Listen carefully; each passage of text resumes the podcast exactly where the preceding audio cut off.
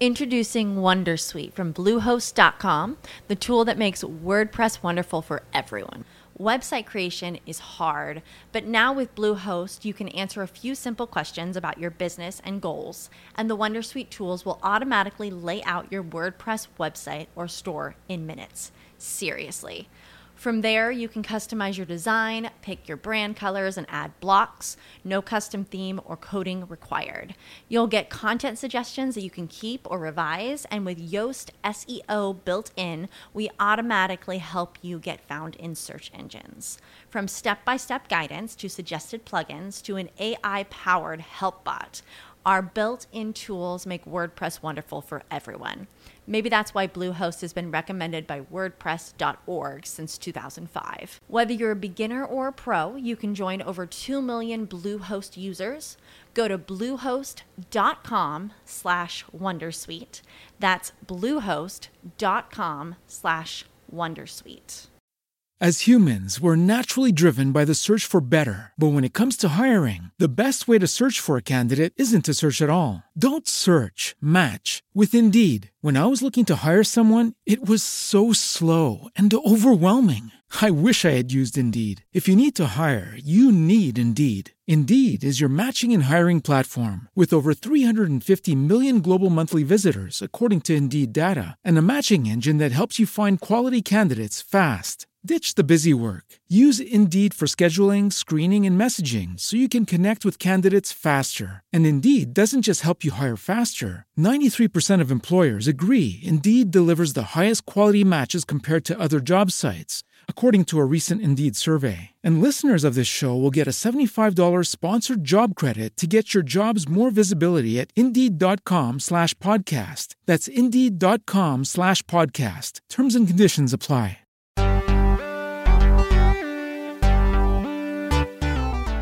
Hola, bienvenidos a Ideas al Aire, el único programa en el que hablamos sobre creatividad, tecnología y descubrimientos personales. Somos una comunidad de creativos activos a quienes nos inspira saber que podemos hacer una diferencia en nuestro entorno con pequeños cambios positivos. Queremos ayudar a que te reencuentres con la mejor versión de tu ser creativo. Cuando dejas de creer en ti, es cuando dejas de crecer y si en esos momentos, en vez de reaccionar, aprendes a crear activamente, es cuando absolutamente todo empieza a cambiar. Soy Thomas Lash, profesional creativo con más de 20 años de experiencia que con muchísimo gusto pongo a tu disposición. ¿Qué te pido a cambio? Que me acompañes en esta aventura, que seas parte de esta tribu de soñadores y que te conviertas en un agente del cambio ayúdanos a que en tu entorno haya cada vez menos reactivos y más creativos. Y ahora sí, te invito a escuchar Ideas al Aire. Que las ideas nos acompañen. Pues vamos con el primer podcast del año de 2018 y esta es una oportunidad que ya desde hace tiempo quería entrevistar a, mi hermano, a mi hermano pequeño, a Pedro Lash, que es un artista bastante conocido en Estados Unidos y, en otras partes del mundo. Entonces, bueno, pues bienvenido al, al podcast. Y pues para empezar me gustaría que te presentaras para que nuestra audiencia supiera un poquito quién eres, a qué te dedicas. Sí, pues mi nombre es Pedro Lash y pues, como Tomás nací, crecí en México y luego me fui a vivir a Nueva York unos nueve años y ahorita soy profesor en la Universidad de Duke en, ahí en Estados Unidos también, ya desde hace como 15 años. Soy artista visual, plástico, pero también hago muchos proyectos sociales, ¿no? que la gente llama arte social hoy en día. Y pues sí, me interesa colaborar con todo tipo de gente muy distinta.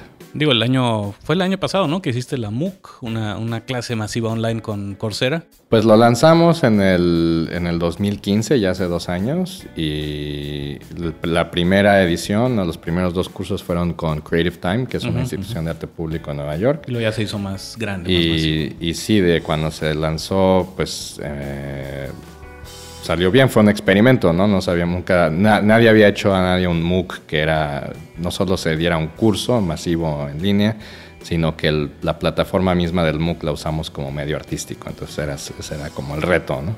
Digo, para los que no sepan bien lo que es una MOOC, es una clase masiva online abierta, es Massive eh, Online Open Course, ¿no? Y Coursera es uno de los líderes que maneja este tipo de cosas, ¿no? Entonces yo, yo observé un poco la, la, parte tras bambalinas de lo que sucedió durante la, la, puesta en marcha de todo este tipo de cosas. Fue muy interesante, ¿no? Porque es combinar la parte de docencia con arte, con creatividad y con otras cosas. Sí, generalmente con los MOOCs pues la gente hace, ve los videos y luego tiene, pues llena formularios o hace sus... Sus, evaluaciones. sí, como especie de exámenes, pero pero a nosotros nos interesaba, por un lado, producir eh, materiales de video que inspiren a la gente, no solo que aprendan de historia reciente de, este tipo de, prácticas de arte público, también de activismo, sino que ellos, los que participan en el curso, hacen sus propios proyectos. Entonces ahí es la parte que más me interesa a mí, es donde se convierte en un proyecto de arte.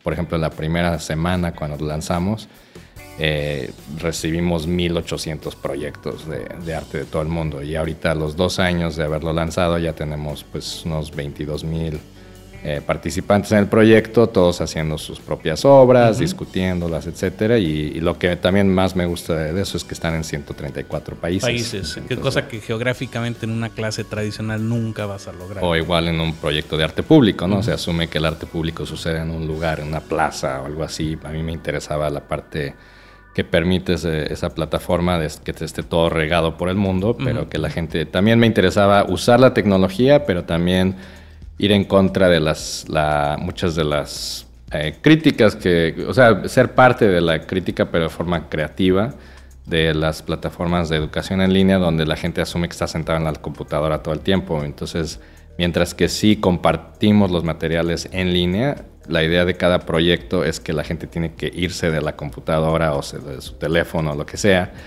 para hacer los proyectos en contextos sociales, en contextos urbanos o rurales, donde viven, ¿no? O de artivismo, ¿no? Como le llamaban. Sí, o sea, la idea es que el arte puede suceder donde estés, no tiene que suceder solo en Nueva York o en París o en la Ciudad de México, ¿no? Que, y entonces en ese sentido también no solo me da mucho gusto todos los la gente que lo ha tomado y hace proyectos en, en tantos países, sino que pues yo diría que más de la mitad de nuestros, nuestros participantes están en contextos rurales o pequeños donde se sentían antes excluidos de la producción del arte. Digo, eso me lleva a otra pregunta. Para ti, ¿qué significa entonces el combinar arte o tal vez definir artista, definir creativo, en qué se parecen, en qué no? Tal vez una versión muy rápida de tu, punto de vista al respecto, ¿no? Pues sí, o sea, todos los artistas por definición tienen que ser creativos, si no se equivocaron de, de profesión pero también es importante reconocer la palabra creatividad a mí me sirve mucho para entender todas las otras formas de, invención, de generación de, ideas, de intervenciones que no pertenecen al arte, ¿no? Eh, a veces podemos argumentar que deberían de pertenecer al arte, pero para mí esa es una discusión menos interesante. Me interesa más observar lo que hace esa gente. Entonces, por ejemplo, uno de los cursos de estos del es sobre activismo y movimientos sociales. Dentro del activismo y los movimientos sociales de las últimas décadas hay una enorme creatividad. Em, creatividad política, pero también creatividad cultural, de las cosas que se inventan, ¿no? Eh, la, función de la música, el baile, el, arte visual dentro de esos movimientos es muy importante, pero también se hacen acciones, o sea, cuando los zapatistas le echan avioncitos de papel al ejército y le llaman la Fuerza Aérea Zapatista, eso no, no me importa si le llamamos un proyecto de arte, es irrelevante, sino que lo importante es ver qué creativos fueron, o sea, como el poder simbólico de ese gesto es, importante. Digo, y sin detalles de entrar así en cuestiones de política, además yo sé que es un tema que te encanta y también la parte del activismo hacia diferentes artes, es más bien tal vez la, parte de la expresión artística, utilizando ciertos recursos, ya sea para burlarse o no de cierto, simplemente poner un expresar un punto de vista. ¿no? Pues eso, pero también es la ciencia, ¿no? O sea, me interesa mucho siempre colaborar con investigadores, con científicos. Entonces, eh, pues estábamos hablando antes de alguien como Nikola Tesla, que para mí es igual o más creativo, de hecho, que la gran parte de los artistas que han existido, ¿no? Eh, entonces, como inventor, yo creo que la palabra invención también es, igual de, importante, en el arte y la creatividad. Ahora, digo, por ejemplo, la clásica polémica entre que si Nikola Tesla o, eh, Edison, etcétera. Edison tal vez fue un gran mercadólogo que supo vender ciertas ideas, pero indudable que Tesla fue el científico detrás de muchos de los inventos que incluso se atribuyó a Edison. Y, y a la vez, pues es un pues esas paradojas y polémicas que luego suceden con, con trabajo artístico, ¿no? Porque pues también sucede en el arte, o sea, están los artistas que son más como inventores, los podríamos llamar científicos de laboratorio, están innovando.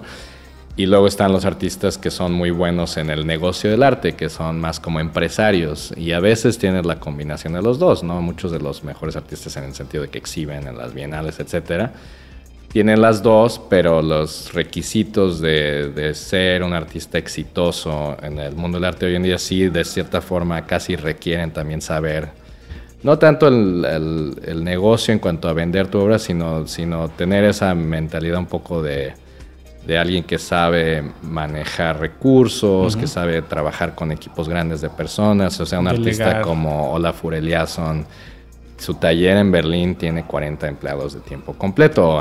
en cuanto a esto de arte y tecnología, un artista mexicano-canadiense muy, muy importante, Rafael Lozano Hemer, eh, igual, pues eh, es muy exitoso, tiene obra muy interesante pero, y tiene un equipo de 10 personas que trabajan para él todo el tiempo. Entonces es como un yo veo ese tipo de producción artística más como, y así lo ve también Rafael Lozano Gemer, es como un, equipo de teatro, como una, compañía de teatro, ¿no? Que se dedica a poner en escena cosas.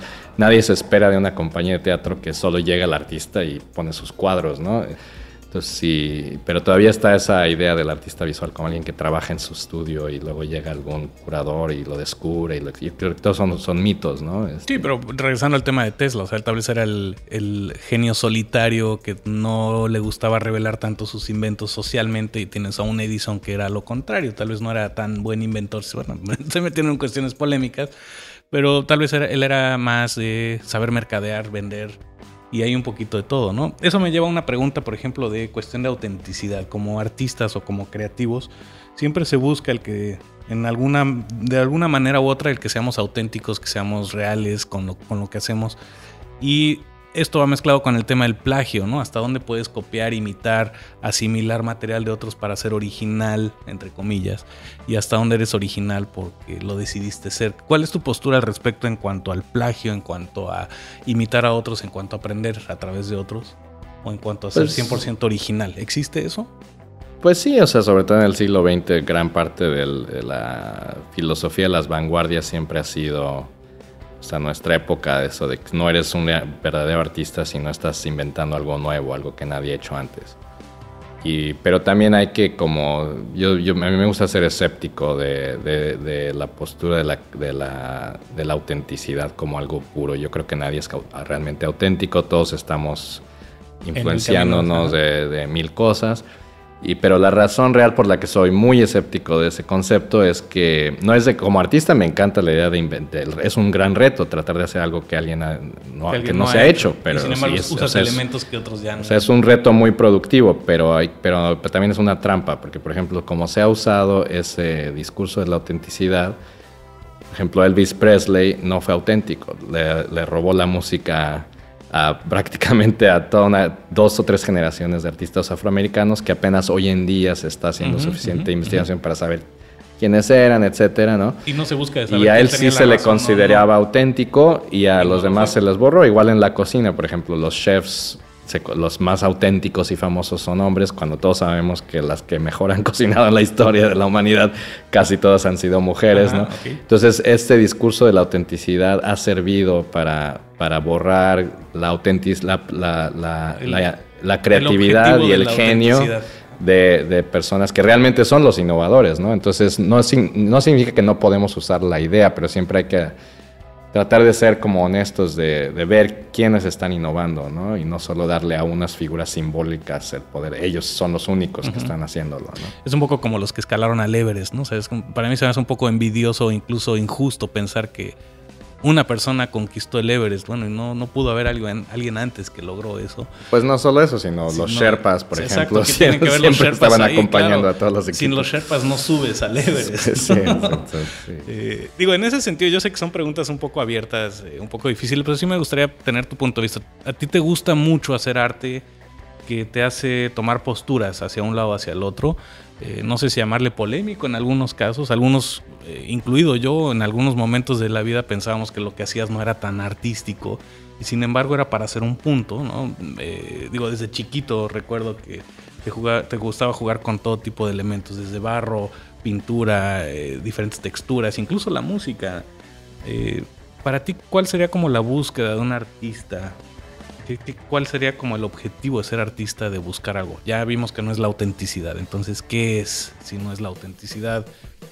¿Hacia dónde se debería mover un artista explorando, en, pensando en 13, 14, 15 años?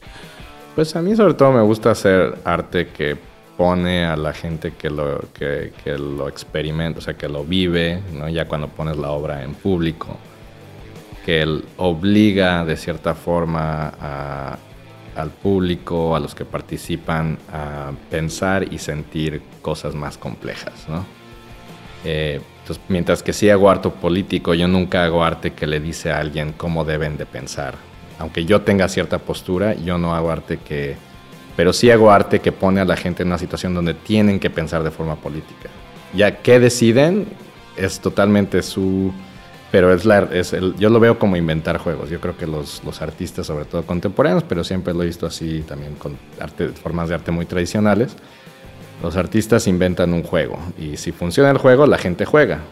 Si no, pues... La gente deja de jugar. Deja de jugar, entonces tienes que... Fue mal juego. O sea, no es de que, no es de que o sea, y hay que tratar, tratarlo siempre socialmente. Entonces, algunos juegos son juegos políticos, otros son juegos sociales, otros son juegos puramente experimentales, estéticos, pero yo sí me dedico de cierta forma a inventar esos juegos y, si veo que la gente juega, entonces considero que el, proyecto fue Y jugar suena muy, tal vez es superficial en el sentido de que la gente lo asocia solo con divertirse, no me estoy hablando de juego en ese sentido el juego, por ejemplo, el ajedrez, sabemos todos que es una, actividad intelectual intensa, ¿no? Y de gran historia.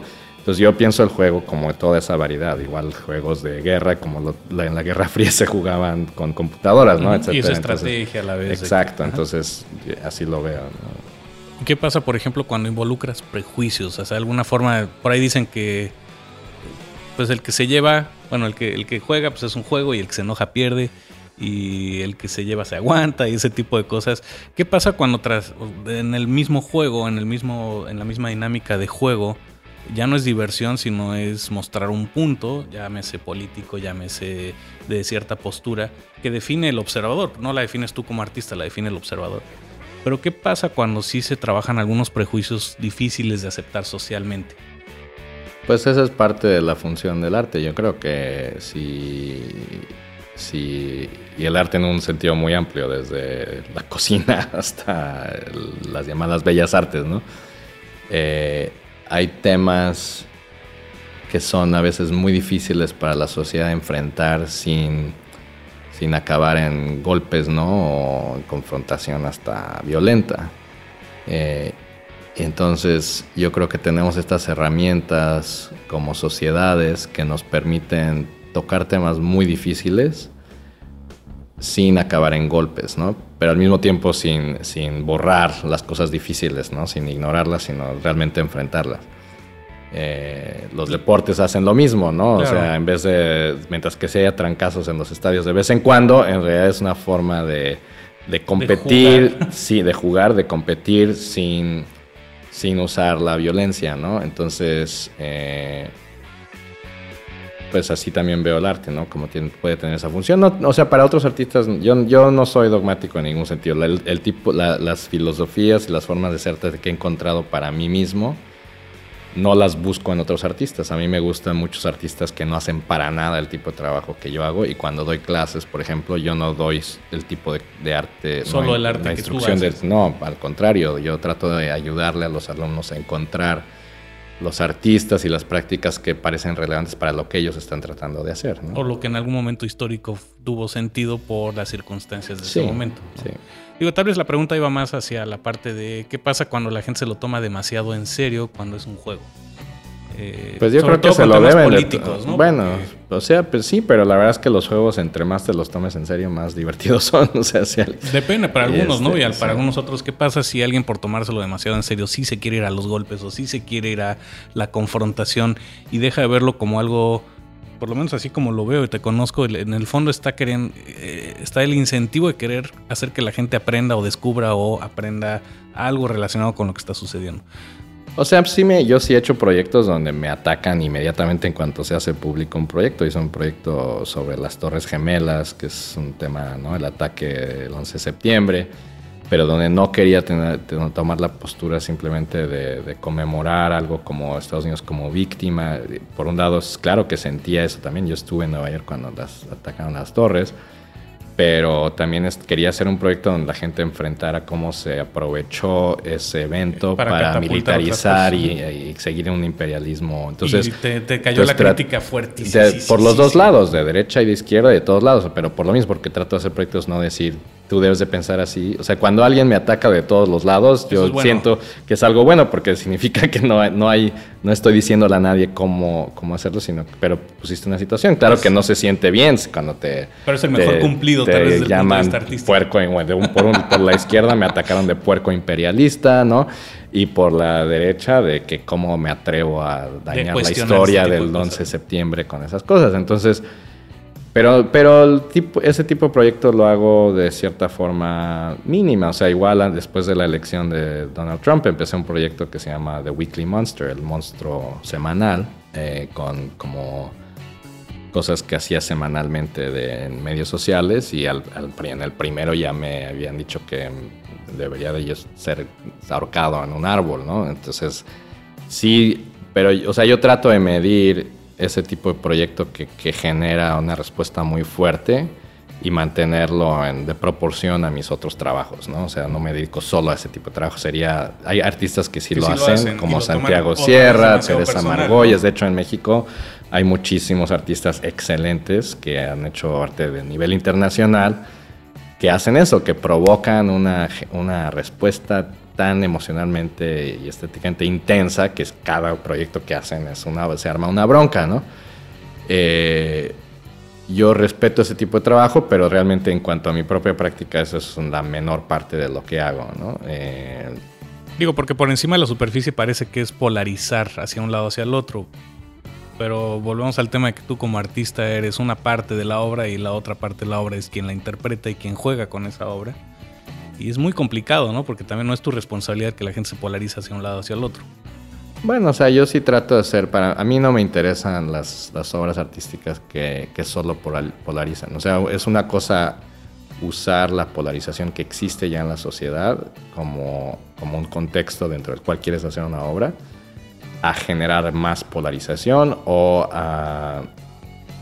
Puede ser tan, o sea, la polarización así como las controversias pueden generar mucha tensión para el artista, pero si solo es eso, realmente pueden ser proyectos bastante estúpidos y, simplones, y a mí no me interesa ese trabajo. Si no hay un fondo, o sea, aunque hayas, hagas una obra que genera controversia, si no después de la controversia hay más discusión más profunda que no está polarizada, entonces para mí es un proyecto fallido. Eh, digo, vamos a hacer la pregunta obligada. Eh, para la gente que quiera averiguar más sobre ti, ¿dónde te pueden encontrar? ¿En qué parte de, la web te pueden encontrar? ¿Tienes alguna página? Eh, ¿Dónde pueden averiguar más sobre ti? Sí, pues tengo un sitio de internet como casi todo el mundo hoy en día que es pedrolash.com. Y ahí están eh, pues varios, casi todos de mis proyectos, pero también en cuanto al, arte de MOOC, eh, si buscan en Coursera Art of the MOOC, ahí lo pueden encontrar los diferentes cursos, todos son gratuitos. Ligas en, en, las notas del podcast también para, para que sea más fácil, ¿no? Sí. Y, y, pues con nuevos proyectos también, cuando como trabajo mucho con instituciones, cada vez que sale un nuevo proyecto, esas instituciones también se encargan de entonces hay información. Igual mi trabajo como es bastante social, siempre, generalmente cuando hago un nuevo proyecto se escribe en la prensa local o a veces regional, nacional sobre, sobre eso. Entonces ahorita, por ejemplo, el proyecto este de, de las elecciones en Estados Unidos y el momento político en el que estamos a nivel global, eh, está en una bienal, la trienal de, de, Nueva Orleans que se llama Prospect, que es, es internacional, bastante importante, y entonces eh, pues ahí también para ese proyecto ahí pueden encontrar información. Digo, estuviste en Cuba, estuviste en, en Venecia, estuviste en varias ciudades, estás como ya en una presencia internacional que a mí me da mucho orgullo verte y te felicito públicamente por eso. Gracias. Y también, eh, digo, he visto, he observado todo tu trayecto, o sea, han, sido muchos, muchos años de estar trabaja y trabaja y trabaja y trabaja para que de repente la gente opine, ah, es que tuvo éxito. ¿Cuál es tu postura al respecto de disciplina, de trabajo, de paciencia, de resiliencia? No sé cómo llamarle, de eh, romper ese mito de que el artista se va a volver famoso o si busca la fama de repente un día para otro llega. Eh, para ti, ¿qué hay más allá, digamos, de la parte artística, de la parte del trabajo? ¿Qué es lo que te motiva? ¿Qué es lo que te sigue haciendo eh, pensar en nuevas obras, en nuevo tipo de trabajo?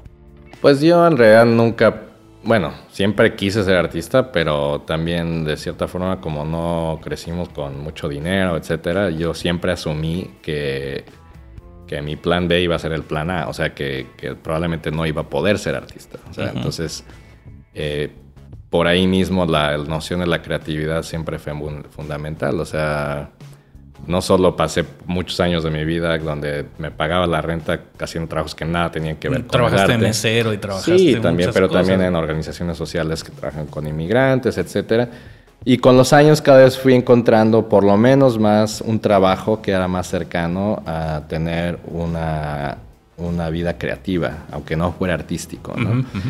porque de cierta forma para mí el peor enemigo pues, es la enajenación y, la, y el aburrimiento. O sea, si, si, si tú estás en un trabajo, tú puedes tener un trabajo, no, no te vas a hacer rico, pero si todos los días lo único que quieres es que termine la hora, el día de trabajo, pues es una, yo no me puedo imaginar vivir así, ¿no? Y no creo que, que, o sea, entre más personas en el mundo puedan lograr tener una ocupación en la que están orgullosos de lo que están haciendo de forma diaria, eh, eso, pues para mí es una meta social, no solo meta individual. Eh, y ahí también es un error pensar, yo creo que solo los artistas le toca hacer eso. O sea, sí, o que para llegar a ser artista vas a ser un divo y no vas a, nunca vas a poder hacer otras cosas, ¿no? Sí, no, o sea, yo creo que para mí sí es... Y hasta la creatividad. O sea, hay gente que le gusta ser creativa y otras que no, que prefieren hacer algo que, que simplemente saben lo que hay que hacer.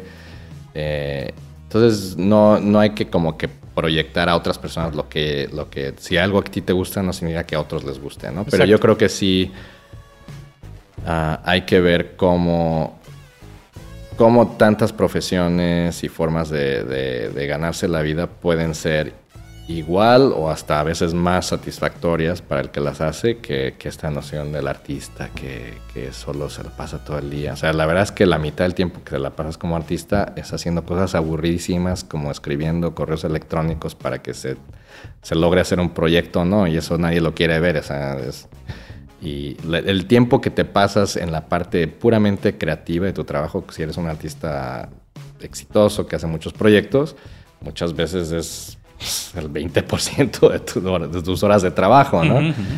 y, entonces sí hay que tener mucha pasión y, amor por el arte para poderte aguantar todas esas horas, pero para mí eso es un buen compromiso, mientras que para otra persona, por ejemplo, hay artistas que no les molesta estar todo el día con coleccionistas y galeristas, etcétera. Yo detesto esa parte del arte. Artistas más No significa que no trabajo con, con ese tipo de, de, entorno, pero lo, trae, lo prefiero yo mil veces pasarme 10 horas en una reunión aburridísima de activismo que ya, ya me eché 20 de esas igualitas. Eso, mientras que si es un compromiso y no es mi, mi, forma ideal de pasar el tiempo, lo prefiero mil veces a estar en 10 pachangas de arte con los galeristas. Exacto. ¿no?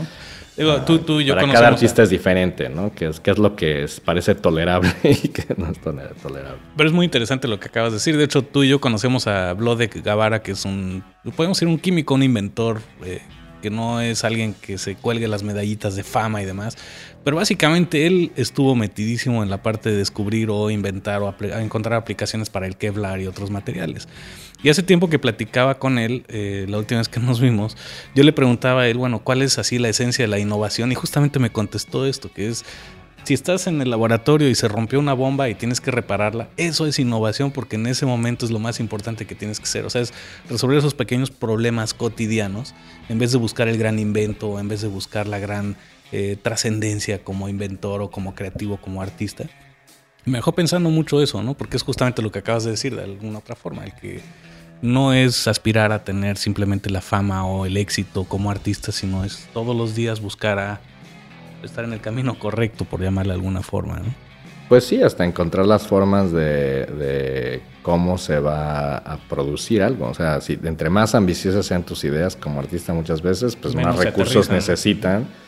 Y si de repente, yo me harté en cierto momento de tener mil ideas para proyectos que nunca se iban a hacer porque pues, eran demasiado ambiciosas, ¿no? Entonces aprendí a irlos armando muy pacientemente con los años, ir del, lo haces de tamaño pequeño, el siguiente mediano y luego ya después de 10 años que aprendiste cómo jalar recursos, cómo convencer a instituciones, etcétera, pues ya haces los más, más masivos, ¿no? O sea, algo como el MOOC nunca lo hubiera podido hacer hace 15, 20 años, no me hubieran dado ni los permisos ni los recursos. Sí, tal ¿no? vez tenías la idea y sonaba muy bonito y para aterrizarlo es una infraestructura de trabajo muy compleja. Sí, entonces pues la, mi recomendación igual para artistas jóvenes es pues sí, no, no dejar de tener las ideas más ambiciosas, de hecho lo contrario, pero entender que para llegar ahí tienes que ir armando la escalera, o sea, no, no, no, no, el, no el elevador, ¿no? Este, Ahora, en ese sentido, yo siempre he visto, tal, tal vez como tip, yo siempre he visto que tú eres de los que inventa tus propios sistemas para anotar cosas. Tuviste un sistema numérico de carpetas en la computadora. Siempre te veo como con papelitos, etcétera. ¿Qué recomendación práctica le podrías dar a la gente joven como para no perder estas ideas, a la vez tal vez incubarlas, guardarlas, diferirlas en el tiempo, pero sí anotarlas o registrarlas? ¿Tienes alguna metodología específica o la vas modificando cada vez que, que se te ocurre algo mejor? Digo, hace unos Para días me mostraste este foldercito con hojas, carta dobladas, etcétera. Pues para mí eso llegó por dos razones. La de, la de organización era porque llegué a un momento en mi carrera donde ya no encontraba las cosas, entonces tuve que inventar este sistema, ¿no?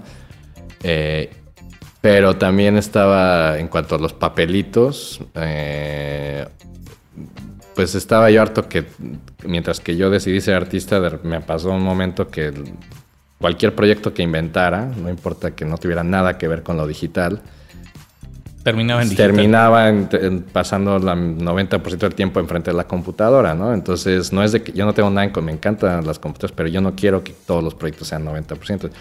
Entonces, decidí encontrar una forma que lo, lo que no sea absolutamente requerido que lo haga en la computadora, que lo en- encontrar otras formas de hacerlo. Entonces, por ejemplo, empecé a cargar todos tus papelitos, pues porque lo tienes que hacer todo en la, en la compu. Y aparte sucede algo casi mágico cuando dibujas, ¿no? Cuando escribes. Ah. Pues no te conecta con el cuerpo de otra forma, de una forma muy distinta, ¿no? Es como caminar. Yo genero muchas ideas caminando.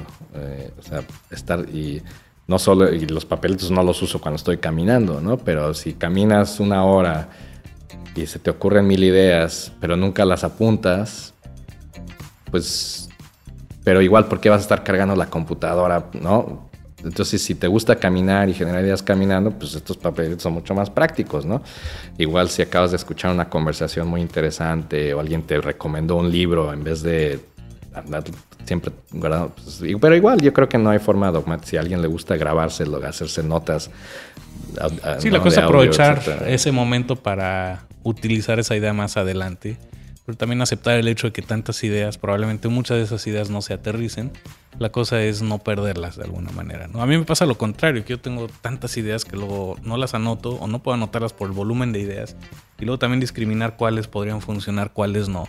Es un proceso difícil porque todos son como hijitos, ¿no? Y todos los quieres cuidar y todos los quieres incubar. Y a veces ese dilema de las apunto o no las apunto, las apunto analógico. Yo siempre- también siempre traigo mi libreta eh, o algún papel en donde anotar. Pero no sé si es el momento. A veces sí me gusta también anotar en el teléfono celular. Sí, o sea, el chiste es poder encontrarlas, pero también el tiempo es buen editor de, de ideas. O sea, Entonces tú sí recomiendas dejar que... Sí, o sea, Se vayan la- si filtrando. una idea se te olvidó después de un año, pues no, Tal vez no era tan no, era- no- no valía suficiente para recordarse, ¿no? O sea, pero eso es diferente que si alguien te recomendó Un libro. libro que era perfecto para lo que estabas tratando de investigar Y se te olvidó y, se te olvidó y luego ya no tienes contacto con esa persona de plano no puedes reconstruir la situación. O sea, para eso tenemos bibliografías, etcétera. Entonces, para mí las ideas más que una gran idea, o sea, yo creo que las ideas así a nivel mayor conceptual, que son muy puras, muy abstractas, esas puedes dejar que el tiempo las, Las vaya depurando. las vaya depurando y se te van a, las- se te van a, te vas a acordar, ¿no? Lo que yo más me dedico a realmente apuntar, etcétera, son cosas donde ya me Pagar falla la, memoria, ¿no? Y, y- y es, es como, el- como las migajas de los cuentos, ¿no? De re- retrasar un camino a un lugar Ajá, ajá. Que, que ya no podrías encontrar si, si- ¿Y qué haces, por ejemplo, con todos esos papelitos? ¿Los almacenas, los metes en una cajita, los guardas, los vas eliminando? Porque también luego se acumula tanto que en algún momento hay que hacer depuración, pero no sé cuál es tu proceso ahí. Pues, o sea, yo tenía dentro de los papeles tenía ciertos colores que son las cosas que probablemente vale la pena guardar, ¿no? Que son ideas, dibujos, etcétera, conversaciones que vale la pena recordar y, y luego papelitos donde simplemente estoy haciendo apuntes para que tengo que hacer aquí y allá y hará otro color. Entonces los de los que sobra la cosa del diario, pues los tiro y los otros sí los guardo en, un, en, un, en una caja que, es como una especie de anticomputadora. es, un, es, un, archivo de muy, muy anticuado de cierta forma, ¿no? que tiene también la ventaja que es único y tiene la desventaja que no hay un backup, ¿no? Pero si eso lo digitalizas, le tomas fotografías, sí, ya tienes un backup digital. Digo que a mí me pasa con las fotografías, que antes eran una fotografía porque tomabas la fotografía con un rollo limitado y de repente eran ilimitados con un celular, teléfono. Tal vez no es la misma calidad de lo que quieras argumentar, pero es más práctico, ¿no? Y entonces ya no tomas una, sino dos, tres, cuatro, cinco fotografías y nunca nos tomamos el tiempo de depurarlo. Sí, eh, pero también, o sea, el problema de también de, de, no es un problema, sino que hay que encontrar formas un equilibrio, de, de contrarrestarlo. La tecnología nos ofrece la ficción de recordar todo, ¿no? Pero por ejemplo, yo he visto con mis alumnos que si estás hablando de ciertas cosas, o sea, para, para el tipo de clase donde se trata de tomar notas, pues muchos graban todo, ¿no? Y, eso no sirve de gran cosa. o toman apuntes en su computadora, pero de todo. Y eso es totalmente absurdo para mí. El concepto de las notas es saber cómo en ese momento reducir a lo que más te importa a ti para lo que vas a hacer con la información, ¿no? Porque si tienes grabaciones enteras de toda tu vida, pues cuando vas a encontrar el tiempo a encontrar, es como revivir tu vida. O sea, te, hace hasta más difícil recordar. ¿no? Te, pierdes el momento por estar tomando la foto, por estar tomando el apunte. Sí, y además nunca lo vas a volver a encontrar porque tienes tantas horas y horas de material que, pues, nunca vas a poder. Sí es muy valioso el depurar. Yo, digo, yo me acuerdo que siempre subrayabas libros, los rayoneabas, etcétera. Eh, y eso es el proceso tal vez de depurar esa información. Bueno, y dejar que el tiempo, o sea, sí, sí uno tiene que aprender técnicas de cómo depurar, ¿no? Eh, y de cómo mm, en el momento mismo de que algo está sucediendo, saber qué vale la pena tratar de, quedarse de guardar. Eh, y aunque claro que digas, bueno, en esta ocasión sí voy a tomar 200 fotos o 1000 fotos, yo a veces regreso de un viaje de dos días de trabajo y regreso con 2000 fotos, ¿no? Pero en algún momento hay que limpiar Pero es porque es muy específico, ¿no? Eh, si lo hiciera eso al diario, pues es, absurdo, ¿no? este, eh, pero pues sí, así es. Pues ya como para terminar, me gustaría, siempre les pido que nos den una pregunta o una reflexión o un cuestionamiento, alguna idea como para compartirla con nuestra audiencia que, quisieras compartir o agregar.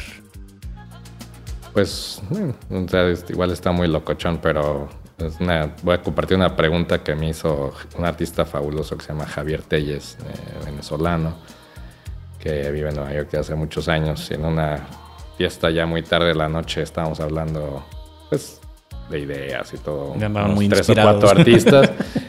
y él me preguntó, oye, si el sol no sale mañana, ¿tú crees que la gente iría a trabajar?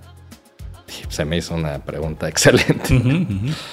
Eh, y, y, de hecho, pues de cierta forma, uno o dos años después de que me hizo esa pregunta, sucedió el ataque de las Torres Gemelas en Nueva York. Yo estaba en la ciudad y lo primero que pensé fue esa pregunta, ¿no? Porque fue algo impensable que había sucedido en la ciudad, en el mundo, etc. Y, y aún así la gente tenía una urgencia de, seguir con su vida diaria, ¿no? Es como, pero era absurdo ir a trabajar, o sea, la gente quería ir a trabajar.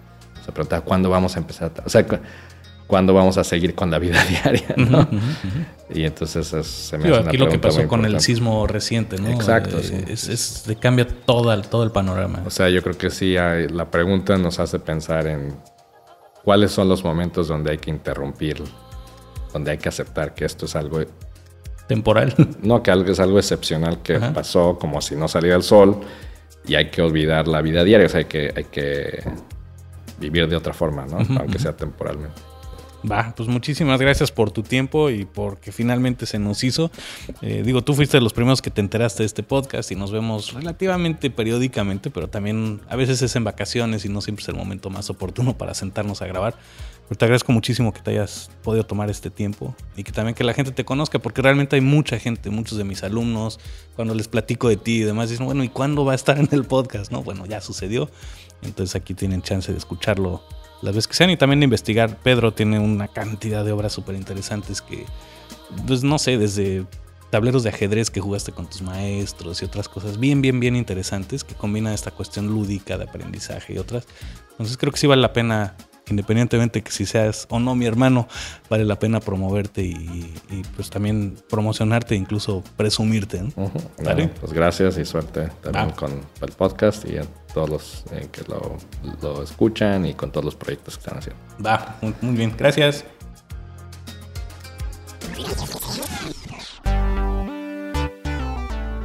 Y así es como cerramos una emisión más de Ideas al Aire de nuevo te invito a ser partícipe de este movimiento porque sé que juntos, compartiendo lo que sabemos y lo que hemos aprendido, haciendo esos pequeños cambios positivos todos los días, podemos crear una gran diferencia en nuestro entorno y en la gente que nos rodea.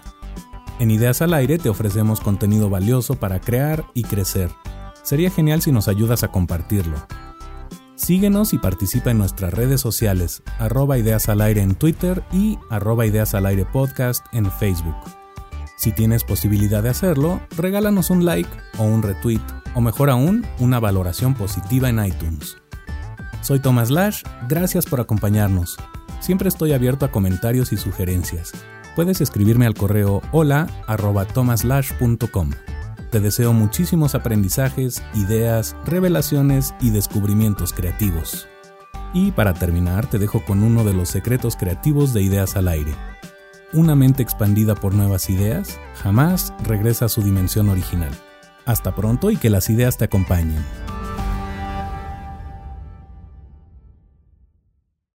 As humans, we're naturally driven by the search for better. But when it comes to hiring, the best way to search for a candidate isn't to search at all. Don't search, match with Indeed. When I was looking to hire someone, it was so slow and overwhelming.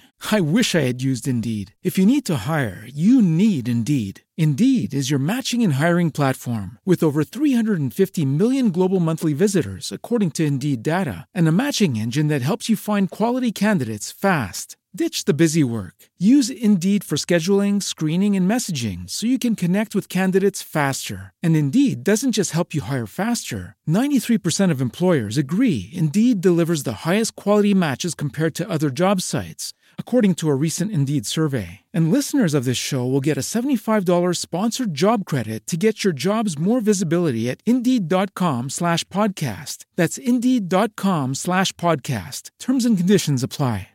With Lucky Land slots, you can get lucky just about anywhere. Dearly beloved, we are gathered here today to... Has anyone seen the bride and groom?